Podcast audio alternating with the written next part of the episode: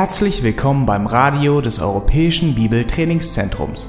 Unser Anliegen ist, dass der folgende Vortrag Sie zum Dienst für unseren Herrn Jesus Christus ermutigt.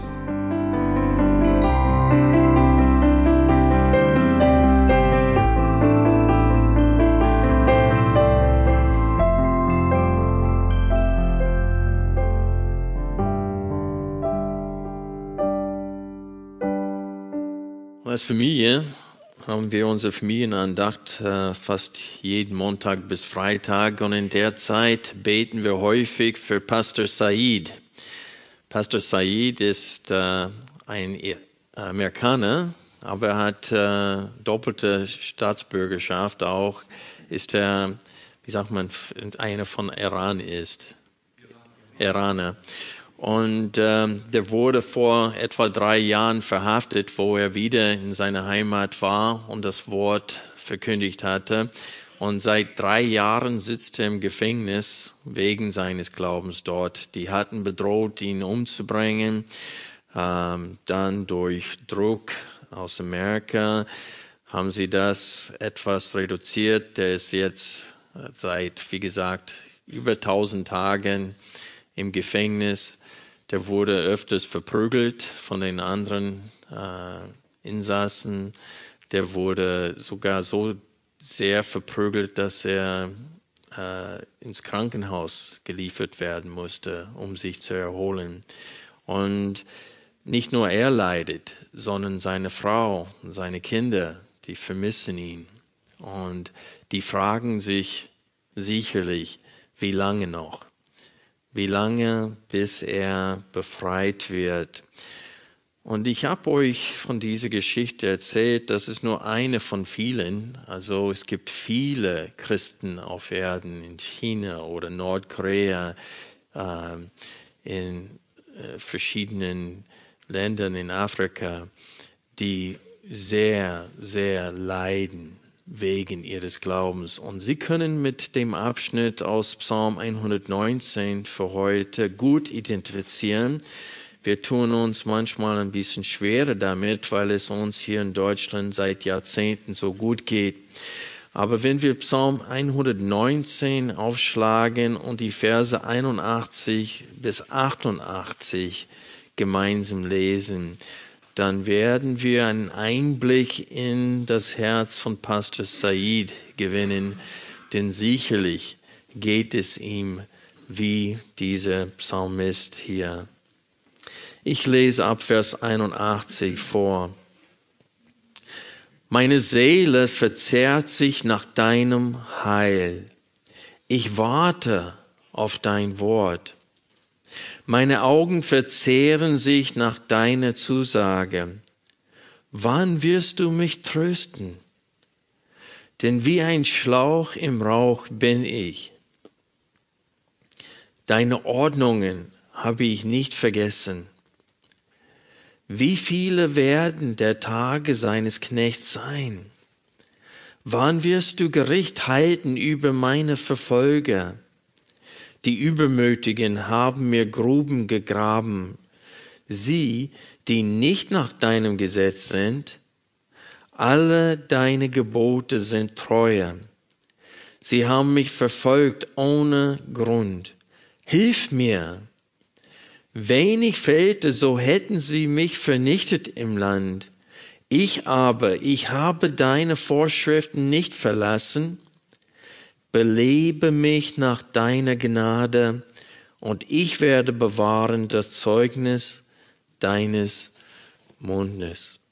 Lass uns beten. Vater im Himmel, wir wollen jetzt an Pastor Said und auch vielen anderen, du kennst sie alle per Namen, du kennst sogar, wie viele Haare zurzeit auf ihrem Haupt, Häuptern sind. Du kennst sie alle, als sie noch im Mutterleib waren.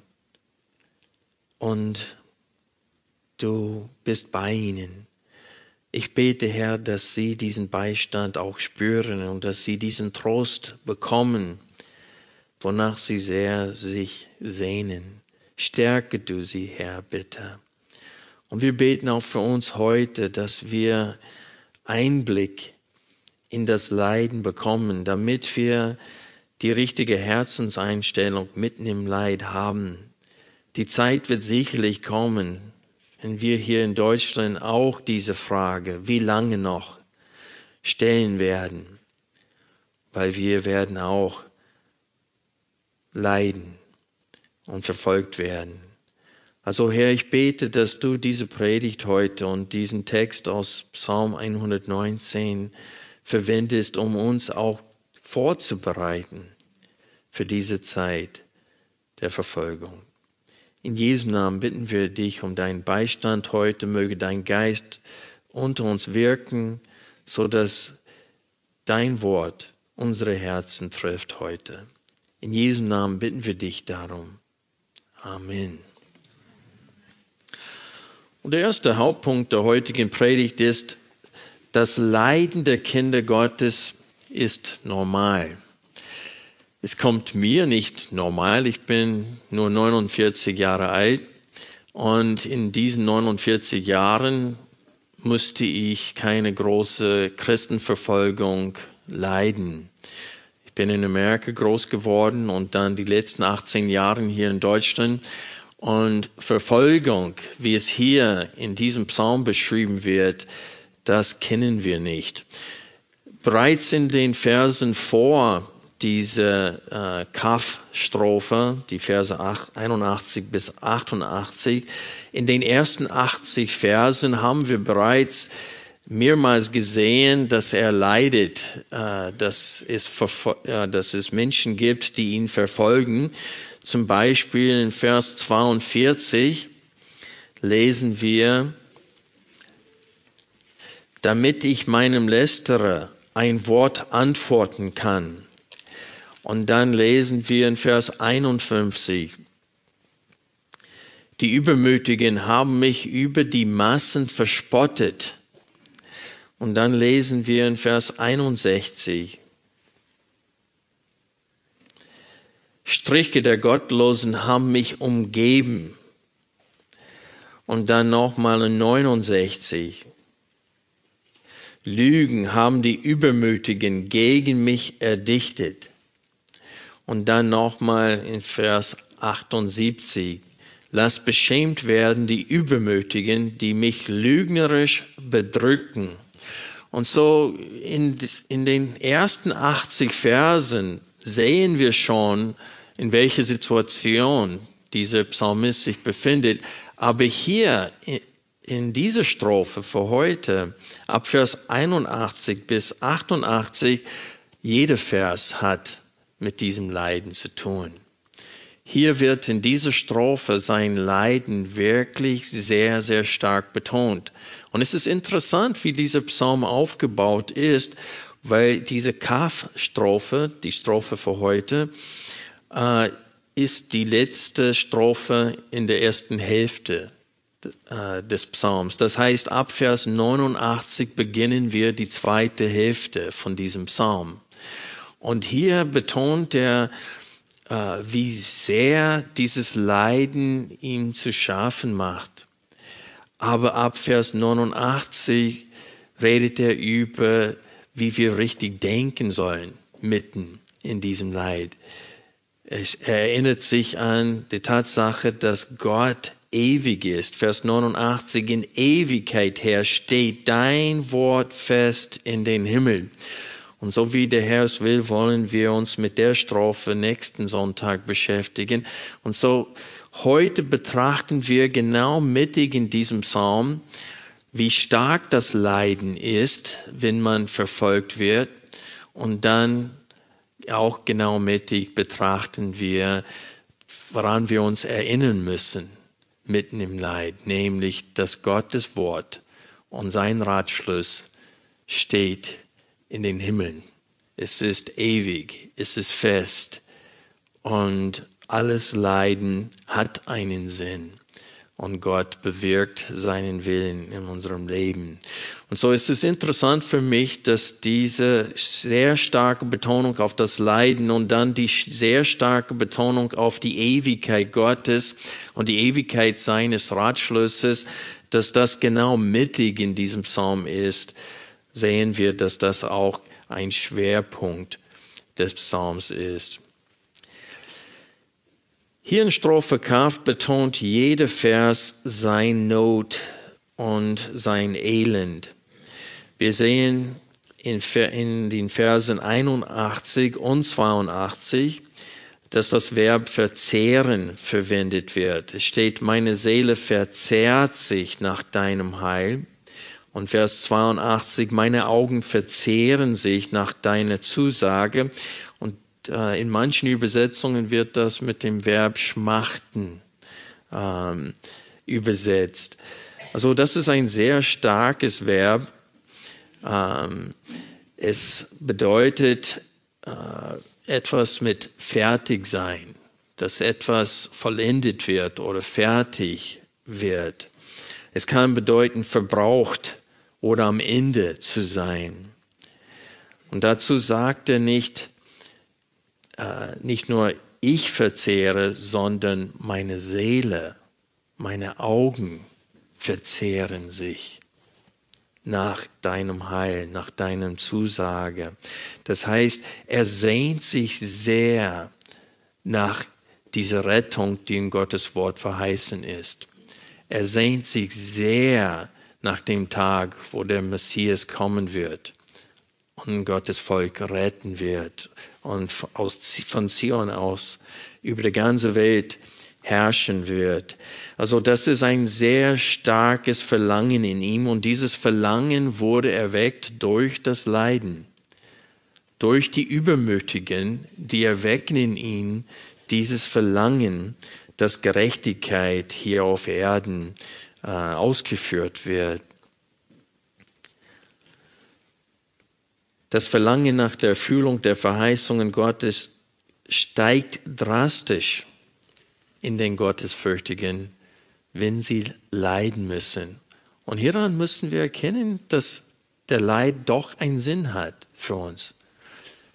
Wie oft muss ich feststellen, dass der Wohlstand gefährlicher ist als Verfolgung. Und hier sehen wir, dass wenn man leiden muss, denkt an Pastor Said, jetzt drei Jahre lang im Gefängnis, muss er sich daran erinnern, jeden Morgen zu beten? Nein. Und ich habe Zeugnisse gehört von Christen, die gelitten haben. Sie blicken zurück und sie sagen, ich war näher zu Gott in meinem Leiden als jetzt. Und sie können sogar sich freuen über diesen Umständen. Und so wir sehen hier, dass eine Frucht des Leidens ist, dass man, man, man schmachtet regelrecht nach Gottes Heil, nach diesem Tag, wo Jesus auf seinem Thron sitzt, den Thron Davids einnimmt und über die ganze Erde herrscht. Also die Frage am Ende von Vers 82 macht deutlich, dass er dringend einen Trost von Gott braucht. Also das Leiden macht keinen Spaß. Auch wenn das Leiden gute Früchte in uns hervorbringt, ist es trotzdem schmerzhaft. Es bringt, es, es bringt uns keine Freude und ohne Gottes Hilfe würden wir es gar nicht bestehen. Ohne Gottes Beistand, ohne seinen Trost konnten wir es gar nicht aushalten. Und er weiß das und er sagt, wann wirst du mich trösten? Die Illustration in Vers 83 von einem Schlauch im Rauch betont weiterhin sein Elend, wie es ihm geht.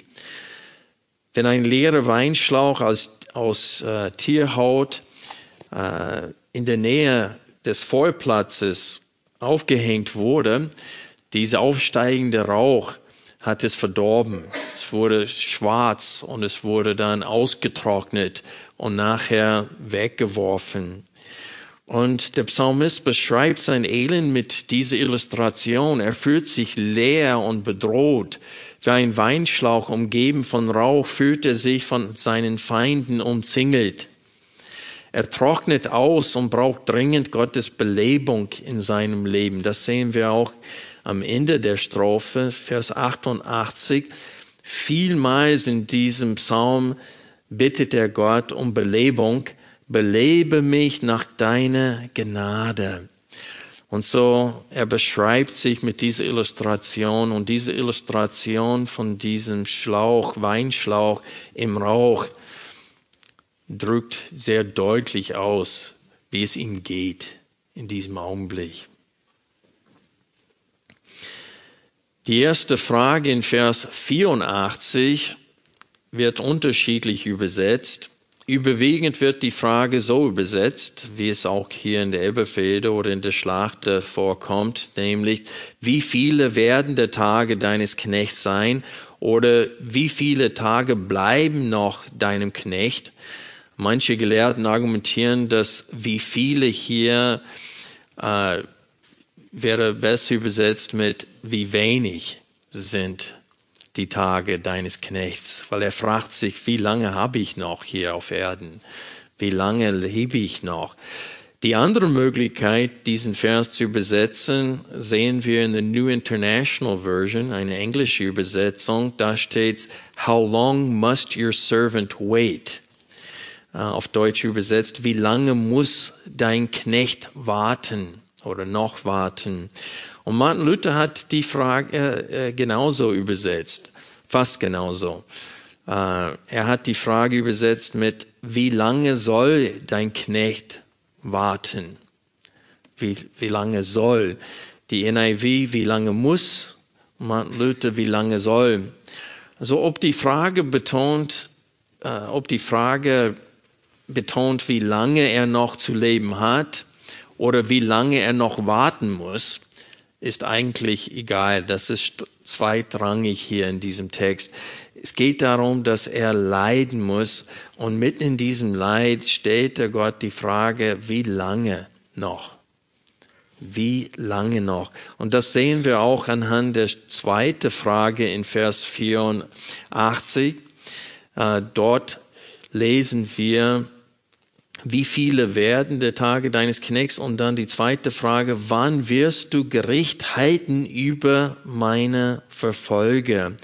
Und diese Frage ist eine zentrale Frage, die wir überall in der Schrift sehen, wo die Frage gestellt wird, wie lange noch, Herr, bist du äh, das Blut deinen Kindern rechts, wie es in Offenbarung Kapitel 6 steht?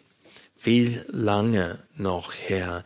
Das ist eine zentrale Frage, die von den gerechten Kindern Gottes gestellt wird, gerade mitten im Leid. Wer um der Gerechtigkeit willen verfolgt wird, der beschäftigt sich mit solchen Fragen. In Vers 85 sehen wir zum fünften Mal in diesem Psalm die, diesen Begriff die Übermütigen oder die Arroganten. Ähm, sie gruben eine Falle für den Psalmist, laut diesem Vers, und solche Menschen leben nicht nach Gottes Gesetz, sagt er. Und sie haben eine Falle äh, gemacht für ihn. Die wollen, dass er in diese Falle äh, äh, fällt, dass sie wollen, dass äh, sie wollen Schaden ihm zufügen. Und sie sind gegen ihn und das ohne Grund steht es im Text. Vers 86 stellt er weiterhin dar den Unterschied zwischen den Übermütigen und Gottes Wort. Gottes Wort ist treuer, aber die Arroganten verfolgen den Psalmist ohne Grund. Das heißt, dass er nie etwas getan hat, was diese, diese Feindschaft verursachen würde. Sie sind seine Feinde, ohne dass er etwas getan hat um sie äh, aufzuregen. Und dann in Vers 87 sehen wir, dass die Gottlosen sein Leben beinahe ausgelöscht hatten. Ja, ihre bösen Pläne gegen ihn äh, sind ihnen fast gelungen. Es steht hier, dass sie beinahe erfolgreich waren in ihre Pläne gegen ihn. Und wir sehen das auch im Leben von Paulus, äh, als er im Tempel war und sie waren, die hatten die Türen schon geschlossen und waren dabei, ihn zu Tode zu verprügeln. und kam dieser Soldat und hat ihn gerettet. Er hat erfahren davon. Beinahe ist es ihnen gelungen. Noch ein paar Minuten und wäre er schon tot. Gott hat ihn am Leben erhalten, weil er noch nicht mit Paulus fertig war. Und so beinahe ist es ihnen gelungen. Mit Daniel, es ist denen sogar gelungen, dass er in diese Löwengrube geworfen war. Aber Gott ließ es ihnen nicht gelingen. Und so wir sehen hier, dass es fehlte nicht viel und er wäre schon tot. Und das können wir auch über das Leben von Pastor Said und auch vielen anderen in der jetzigen Zeit sagen. In Vers 88 bittet er Gott um Belebung. Also er braucht dringend von Gott getröstet zu werden. Er weiß, dass er ohne diese Belebung von Gott äh, das Zeugnis Gottes nicht bewahren kann.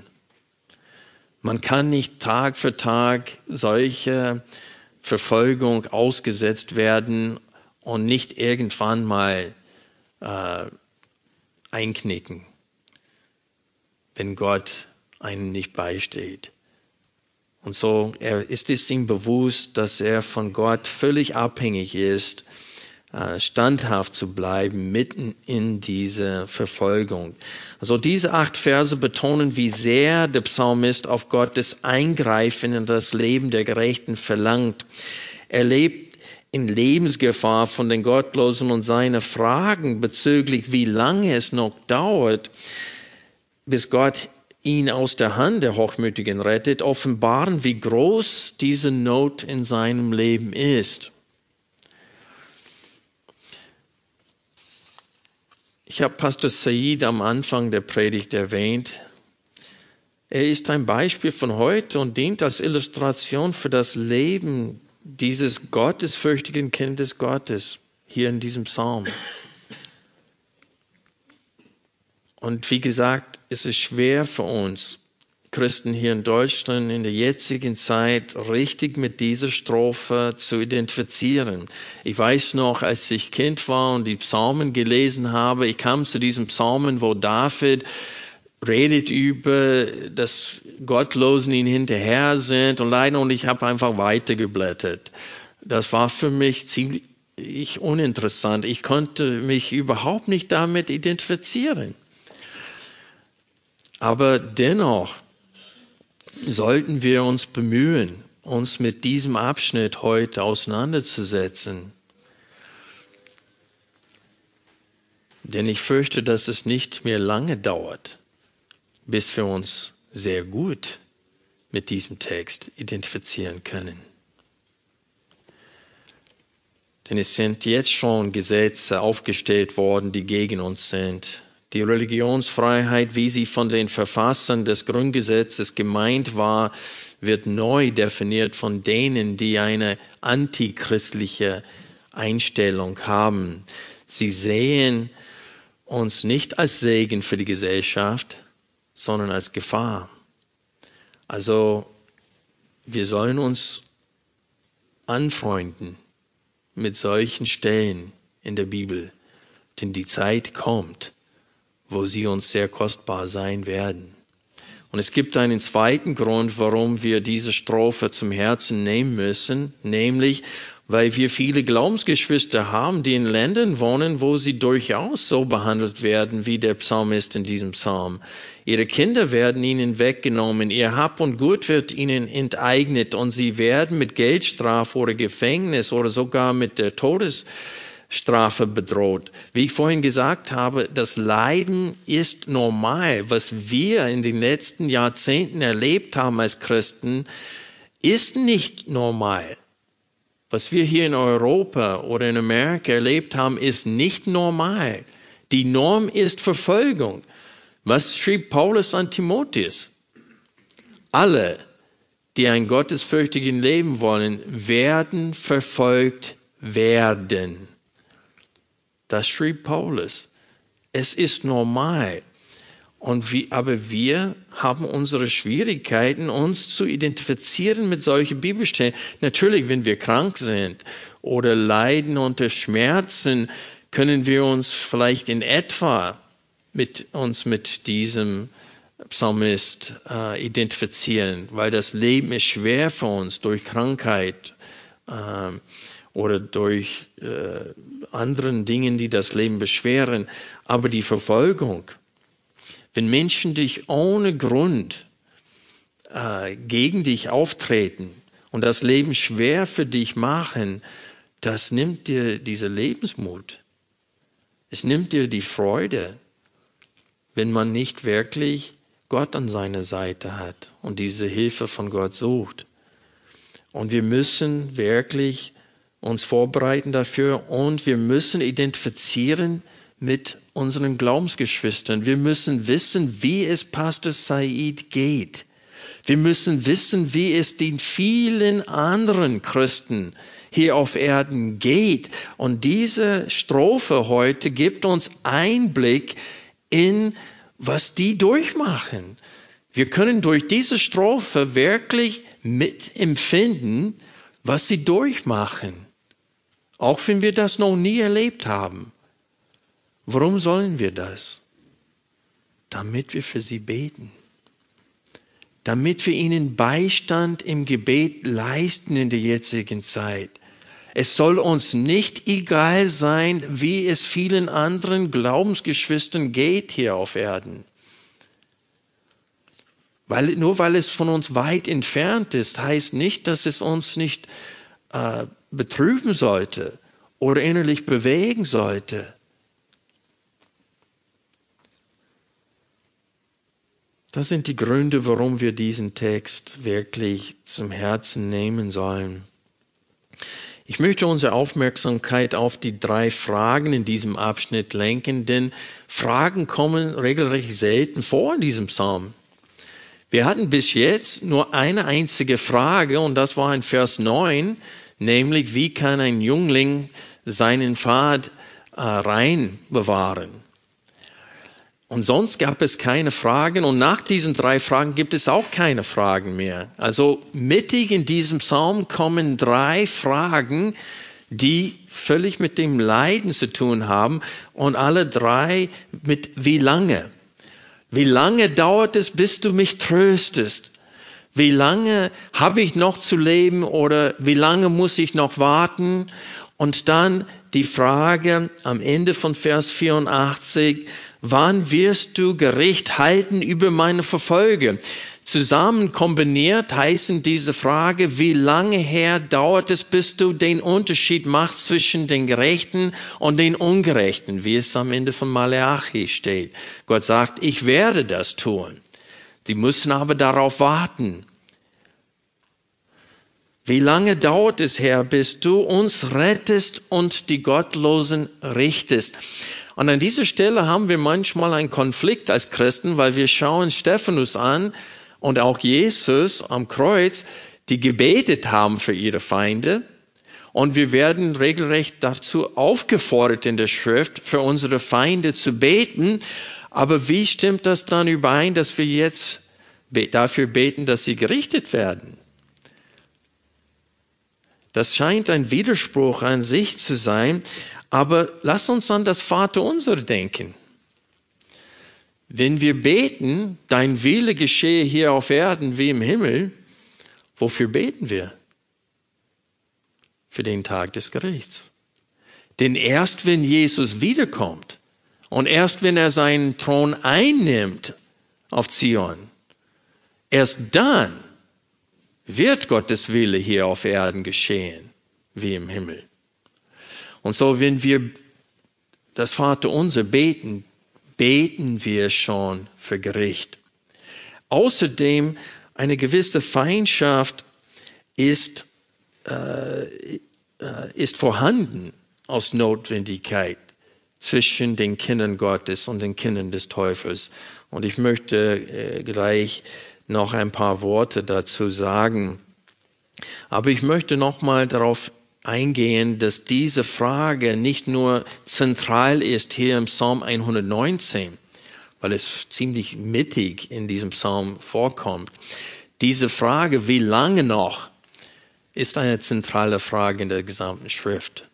Ich habe vorhin Offenbarung Kapitel 6 erwähnt, wo die, das fünfte Siegel aufgemacht wird und die Seelen der Märtyrer, die getötet werden am Ende der Zeit, in dieser Zeit, diese große Trübsal, diese große Bedrängnis, es steht, die stellen die Frage, wie lange noch, Herr, bis du unser, unser Blut rächst? Und so es ist kein Widerspruch, wenn man auf der einen Seite für die Rettung der Gottlosen betet und auf der anderen Seite dafür betet für die Rettung der Heiligen und das Gericht der Gottlosen. Denn äh, es wird nie und nimmer das Leben, das Leben hier auf Erden wird nie und nimmer so sein, wie es sein soll, ohne dieses Gerichts. Und so es gibt gute Motivationen äh, hinter diese Frage und hinter diese Bitte, dass Gott aufsteht und handelt und die Gottlosen vernichtet und die Gerechten belohnt. Und wir sehen, dass diese Frage eine alte Frage ist und dass diese Frage zentral ist überall in der Bibel. Aber ich möchte euch bitten, erstmal Habakkuk aufzuschlagen. Habakkuk ist ziemlich kurz vor Matthäus Evangelium, eine von den kleinen Propheten. Direkt vor Zephania direkt nach Nahum. Etwas schwer zu finden. Habakkuk. Und Habakkuk hatte eine ähnliche Frage. Und es ist eine gerechte Frage. Er lebt in Jerusalem zu einer Zeit kurz bevor der äh, dritte Wegführung, bevor der bevor König Nebukadnezar äh, nach Israel kommt, äh, bevor die Chaldäer äh, gegen Israel treten und sie knechten. Und er, steht, er sieht die Gottlosigkeit in Israel. Und es betrübt ihn, genau wie die Gottlosigkeit ähm, Lot betrübt hat in Sodom und Gomorra. Und wir lesen hier ab Vers 2, wie lange her rufe ich schon um Hilfe und du hörst nicht? Wie lange schreie ich zu dir Gewalttat, doch du rettest nicht? Warum lässt du mich Unrecht sehen und schaust dem Verderben zu, so dass Verwüstung und Gewalttat vor mir sind, Streit entsteht und Zank sich erhebt? Darum erstirbt die Weisung, und der gerechte Rechtsspruch kommt nie mehr heraus, denn der Gottlose kreist den Gerechten ein. Darum kommt ein verdrehter Rechtsspruch heraus. Und dann in dem nächsten Abschnitt teilt Gott ihm mit seine Pläne, die Chaldäer gegen Israel zu bringen. Und dann hat er seine zweite Not. Denn die sind noch gottloser als Israel. Und er denkt, wie kannst du noch gottlose Menschen benutzen, um dein Volk zu züchtigen. Und so das kommt, das ist seine zweite Frage in den Versen 12 bis 17. Wir lesen hier, bist du nicht von altes her, o oh Herr, mein Gott, mein Heiliger? Wir werden nicht sterben. Herr, du hast sie zum Gericht eingesetzt und auf Fels zur Züchtigung sie bestimmt. Er meint damit die Chaldäer. Du hast zu reine Augen, um Böses mit ansehen zu können und Verderben vermagst du nicht anzuschauen.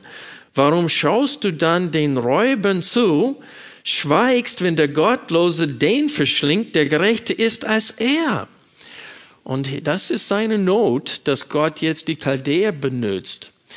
Und dann sagt er ab Kapitel 2, Vers 1, dass er warten wird, bis Gott auch auf diese Frage ihm eine Antwort gibt. Und der Herr gibt ihm eine Antwort ab Vers 2. Und der Herr erwiderte mir und sprach, Schreib das Gesicht auf und zwar deutlich auf die Tafeln, damit man es geläufig lesen kann, das heißt beim Laufen lesen kann. Denn das Gesicht gilt erst für die festgesetzte Zeit und es strebt auf das Ende hin und lügt nicht. Wenn es sich verzögert, warte darauf, denn kommen wird es, es wird nicht ausbleiben. Siehe die verdiente Strafe für den, der nicht aufrichtig ist. Der Gerechte aber wird durch seinen Glauben leben. Und so wir sehen hier, dass die zentrale Frage durch die ganze Heilsgeschichte ist, wie lange noch, Herr? Warum stehst du jetzt nicht auf? Warum bindest du den Teufel erst äh, bei der Wiederkunft Jesu Christi für 1000 Jahre? Warum bindest du ihn jetzt nicht? Und diese Fragen häufen sich und wenn du keine gute Theologie hast, kannst du damit gar nicht richtig umgehen. Und mitten im Leid verlieren viele ihre gute Theologie. Deswegen am Ende der Predigt möchte ich nochmal auf Habakkuk zurückkommen und auf dieses Warten als richtige Reaktion mitten in dem Leiden. Ähm, ich möchte nochmal bevor wir weiterziehen, die gerechten Motivationen hinter dieser Frage betrachten. Denn es gibt natürlich, wenn wir Malachi betrachten, ungerechte Motivationen zu dieser Frage. Israel zur Zeit Malachi, ungefähr 400 Jahre vor Christus, die waren sehr enttäuscht, dass der Messias noch nicht gekommen ist, dass sie immer noch unter der Herrschaft der Nationen waren und sie haben ganz böse Dinge über Gott gesagt. Die haben gesagt, offensichtlich hat er Gefallen an, an Gottlosen. Und die Gottlosen, sie schmähen Gott und sie ähm, äh, streben gegen Gott und sie kommen sogar davon weg. Sie lästern Gott und Gott tut nichts. Und sie haben gesagt, offensichtlich hat Gott Wohlgefallen an die Gottlosigkeit. Und sie haben böse Dinge über Gott gesagt. Das ist keine gute Motivation für die Frage, wo ist der Gott des Gerichts? Und das war die Frage, die in Malachi gestellt wurde. Und Gott sagt, der Gott des Gerichts, der wird kommen. Aber ihr seid nicht äh, vorbereitet, denn wenn er kommt, wird er alle gerichten, nicht nur Heiden, sondern auch Juden. Aber es gibt gerechte Motivationen und die habe ich schon äh, bereits angesprochen. Man sieht sie auch hier in Habakkuk, in Habakkuk Kapitel 1 äh, und dann in Kapitel 2. Er, sein, was ist seine Motivation? Er will, dass es Gerechtigkeit hier auf Erden gibt. Er will, dass die Gottlosen nicht mehr den Gerechten umkreisen, einkreisen und äh, so dass ein verdrehter Rechtsspruch herauskommt. Er will Gerechtigkeit hier auf Erden sehen. Und das ist genau das, was versprochen wird in Habakkuk 2, Vers 14. Es steht, denn die Erde wird davon erfüllt sein, die Herrlichkeit des Herrn zu erkennen, wie die Wasser den Meeresgrund bedecken. Also überlegt euch, was für eine Illustration das ist. Wie die Meereswasser den Boden vom Meer bedecken. Also wie viel Kilometer ist das tief in manchen Stellen? Und dann denkt man daran, dass, dass Gottes Gerechtigkeit so und seine Herrlichkeit wird so über diese Erde sein, wie dieses, das Wasser über dem Meeresboden. Und das ist sein Wunsch. Und das ist seine eine, ein, eine gute Motivation, um die Frage zu stellen, wie lange noch, Herr? Herr, ich kann es nicht mehr aushalten. Ich kann nicht warten, bis du auf deinem Thron sitzt. Bis du endlich, und das ist der zweite Grund, bis du endlich die Ehre bekommst, die dir zusteht. Das ist übrigens die höchste Motivation für, für die Mission. Wir wollen Menschen evangelisieren, Erstens, weil Gott die Ehre nicht bekommt, die ihm zusteht. Ihm wird geraubt die Ehre, die ihm zusteht als Schöpfer. Und so, das sind zwei gute Motivationen, um die Frage zu stellen, wie lange noch, Herr? Ich habe vorhin gesagt, dass die Feindschaft nicht auszuweichen ist, weil es eine, eine not, notwendigerweise eine Feindschaft gibt zwischen den Kindern Gottes und den Kindern des Teufels. Und diese Feindschaft können wir nicht ausweichen. Es steht in Römer 12, solange es an euch liegt, lebt mit allen Menschen in Frieden. Und das tun wir. Und deswegen gelingt es uns manchmal, trotz des Unglaubens in anderen, eine Art Freundschaft mit denen zu haben und zu führen. Wir haben manchmal als Christen ungläubige Freunde, mit denen wir befreundet sind. Aber der einzige Grund, warum das möglich ist, ist, weil Gott greift ein und schränkt das, das Wirken des Teufels, so dass die, äh, diese Menschen nicht gegen uns aufhetzen kann.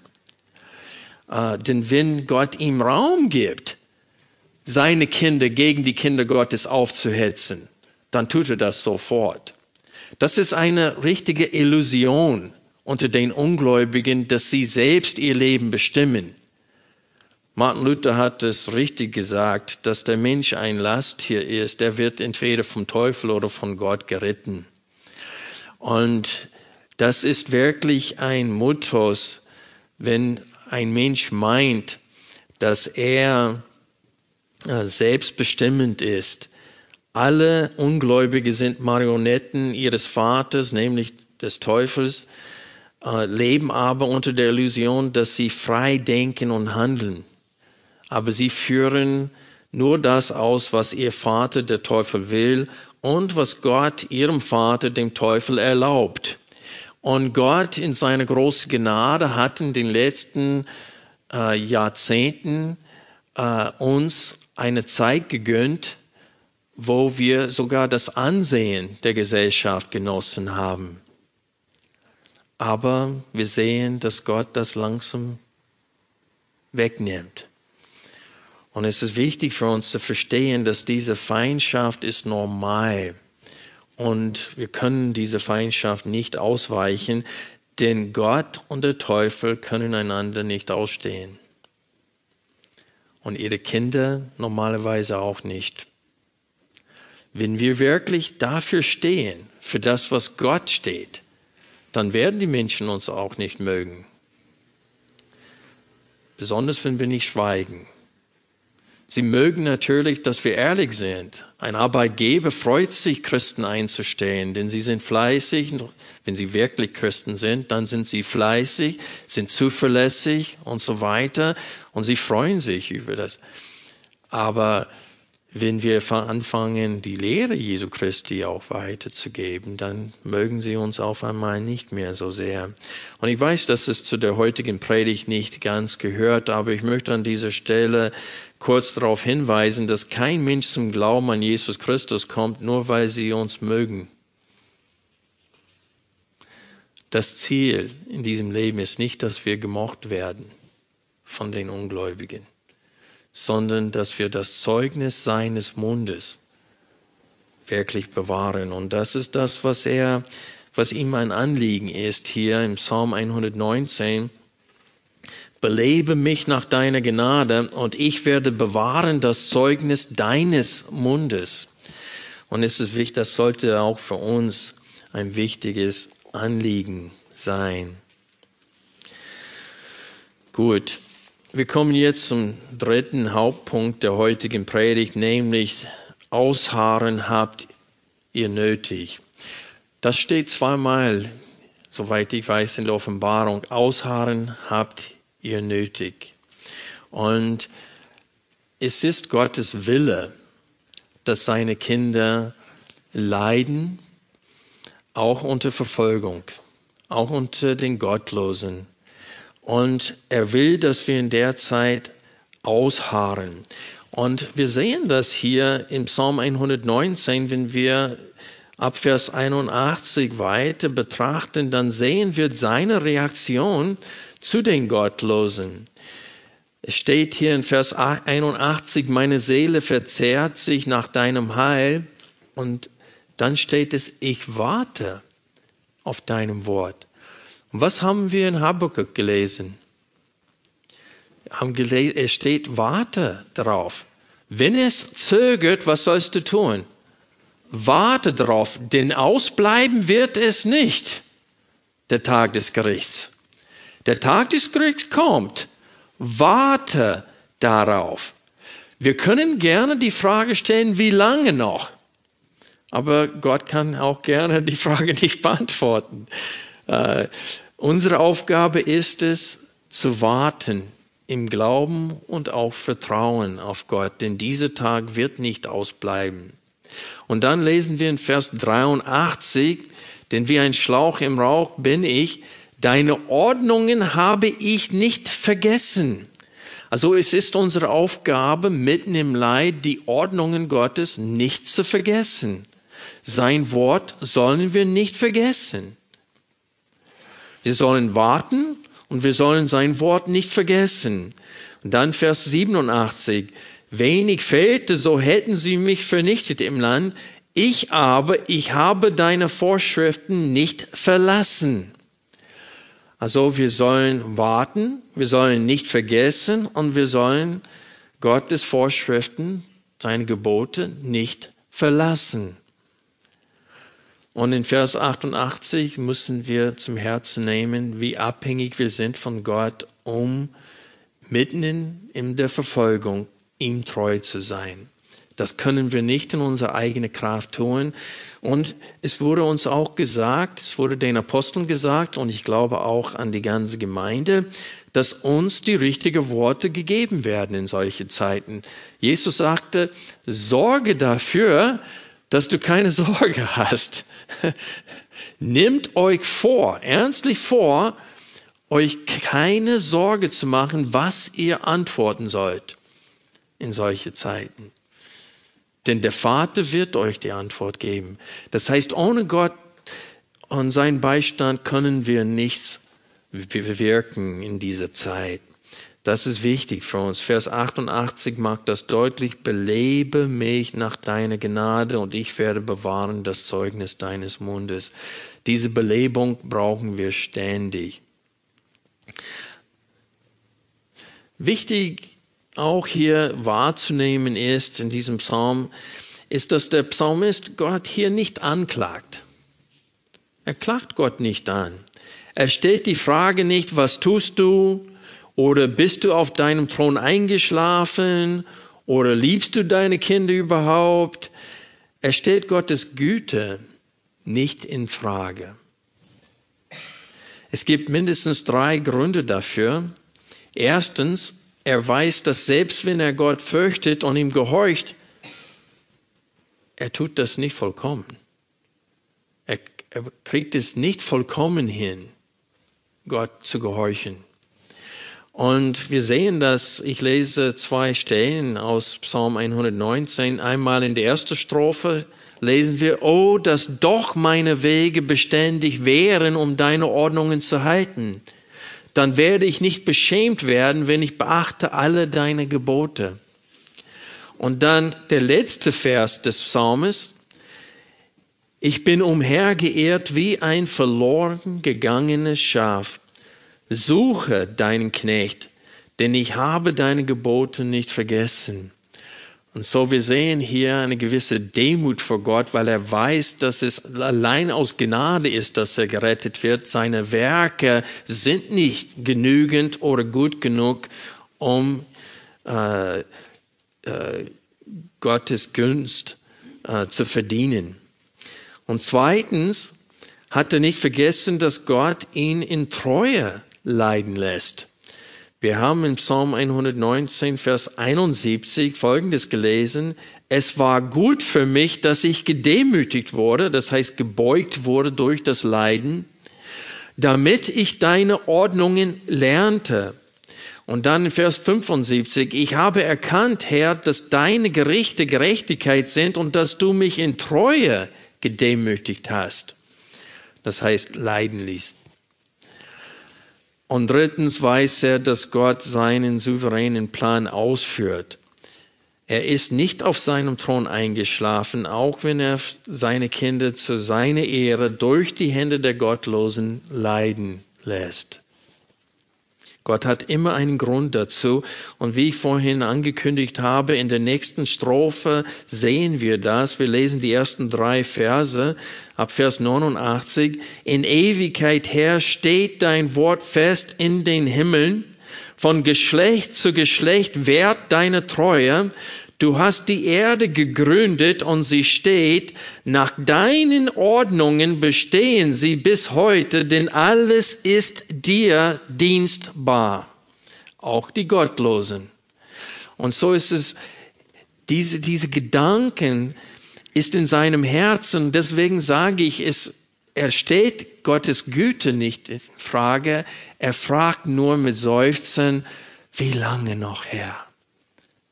Wie lange noch her? Und ich muss an Lot an dieser Stelle denken.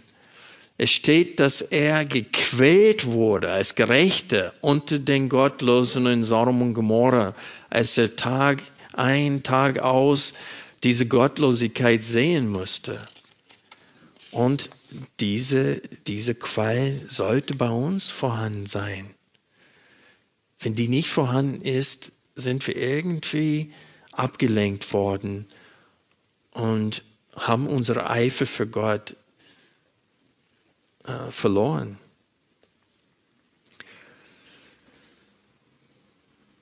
Dieser Psalmist zweifelt nicht an Gottes Gnade. Er weiß, dass Gott ewig ist. Er weiß, dass Gott einen Ratschluss hat, einen Plan und er weiß, dass er seinen Kindern nie vergeblich leiden lässt. Es gibt immer einen Grund, immer einen Sinn dafür. Und wenn wir etwas aus Hiob lernen sollten, dann ist es gerade das. Gott hat immer einen Sinn, wenn er seinen Kindern leiden lässt. Der Teufel will, dass sie Gott ins Angesicht verfluchen, wie es in Hiob steht. Lass mich dran und ich bringe ihn so weit, dass er dich in, ins Angesicht verflucht. Und es ist ihm nicht gelungen und dadurch wurde Gott geehrt. Und auf der anderen Seite wurde Hiob so weit gebracht, dass am Ende konnte er sagen, jetzt kenne ich dich. Jetzt kenne ich dich, Gott. Und Gott hat äh, ihn in seinem Glauben gefördert. Und das sollte uns im Sinne bleiben, mitten im Leid. Und so, was wollte ich bezwecken mit dieser Predigt heute? Ich wollte, dass wir erstens mitfühlen können mit denen, die so leiden und dass wir erneuert anfangen, für sie zu beten, denn sie gehören zum Leib Jesu Christi. Und es steht in 1. Korinther 12, wenn ein Teil des Leibes leidet, leidet was? Der ganze Leib. Und ich fürchte, ich weiß in meinem eigenen Leben, ich habe sie vergessen. Die, die im Gefängnis sitzen, die, die jetzt leiden, ich habe sie öfters vergessen. Und das sollen wir nicht tun. Wir sollen wirklich für sie beten. Und zweitens, ich möchte, dass wir vorbereitet sind für die Zeit der Verfolgung, denn sie, sie wird kommen. Die Verfolgung ist normal. Was wir in den letzten 40, 50 Jahren erlebt haben, ist nicht normal. Und drittens möchte ich, dass wir wirklich wissen, wie wir auf diese, äh, äh, dieses Leiden reagieren müssen. Warte darauf, denn kommen wird es. Wenn es zögert, Warte darauf. Und das ist Gottes Antwort auf die Frage, wie lange noch? Das ist die schriftliche Antwort von Gott auf die Frage, wie lange noch?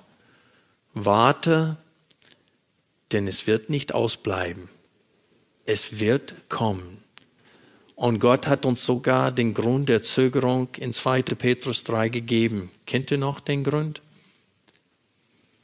Weil Gott ist noch dabei, Menschen zu erretten. Und wenn die Vollzahl gerettet wird, dann kommt sein Zorn. Und es ist wichtig für uns zu wissen, dass Gott ist, dass dieser Zeitpunkt steht fest. Und deswegen schließe ich die Predigt auch jetzt mit diesem Zitat aus Habakkuk 2. Denn das Gesicht gilt erst für die festgesetzte Zeit und es strebt auf das Ende hin und lügt nicht. Wenn es sich verzögert, warte darauf, denn kommen wird es, es wird nicht ausbleiben. Siehe, die verdiente Strafe für den, der nicht aufrichtig ist, der Gerechte aber wird durch seinen Glauben leben.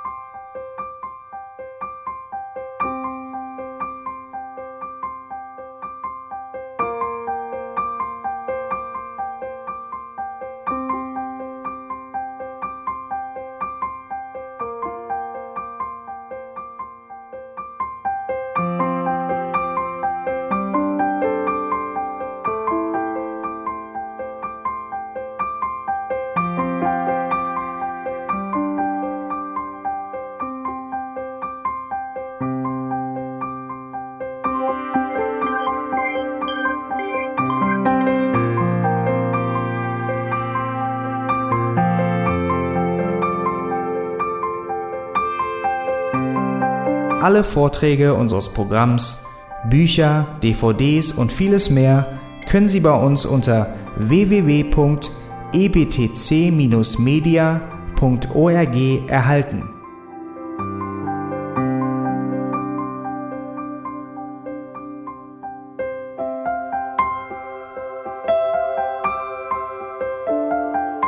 Radio Neue Hoffnung ist frei und ohne Werbung nur aufgrund Ihrer Spenden möglich. Wenn Sie weitere Informationen dazu finden möchten, wie Sie Radio Neue Hoffnung unterstützen können, besuchen Sie die Webseite www.rnh.de.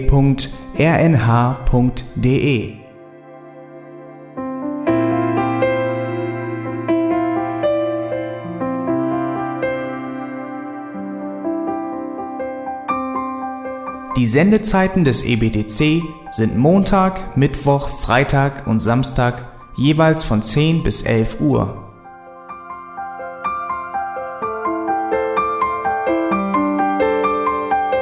Sie finden uns im Internet unter www.auslegungspredigt.org. Eine E-Mail können Sie uns senden an radio@auslegungspredigt.org. Telefonisch erreichen Sie uns unter 0049 30 60 988 610.